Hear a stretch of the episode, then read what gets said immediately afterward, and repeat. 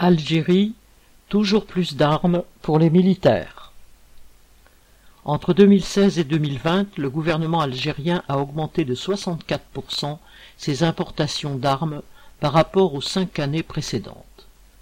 Ainsi, 35 milliards de dollars ont été consacrés aux dépenses militaires, alors que les systèmes de santé et éducatifs manquent cruellement de moyens et que la pauvreté frappe de plus en plus de monde. En plus de la Chine ou de la Russie avec laquelle un contrat de 7 milliards a été signé en juin, les autorités algériennes se fournissent aussi auprès des marchands d'armes français. Parmi le matériel importé de l'Hexagone figurent des agents chimiques ou biologiques toxiques et, et des agents anti-émeutes.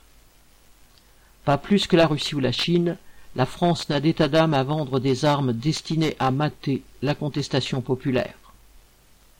Maud Nathan